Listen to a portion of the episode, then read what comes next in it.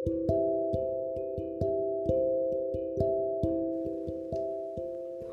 und herzlich willkommen zu einer neuen Folge von Crow's World Podcast. In dieser Folge werde ich euch die Herkunftsgeschichte von Mortis erzählen. Es war einmal ein Junge, der hieß Mortis.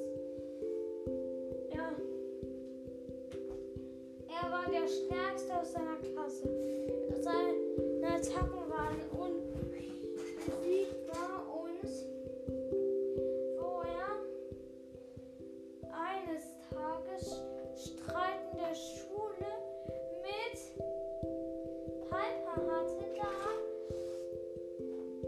ging nach Hause, aber nachts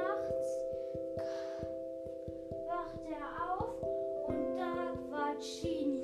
Und Chini nahm ihn mit in die Unterwelt und dort wurde Mortis zu Mortis.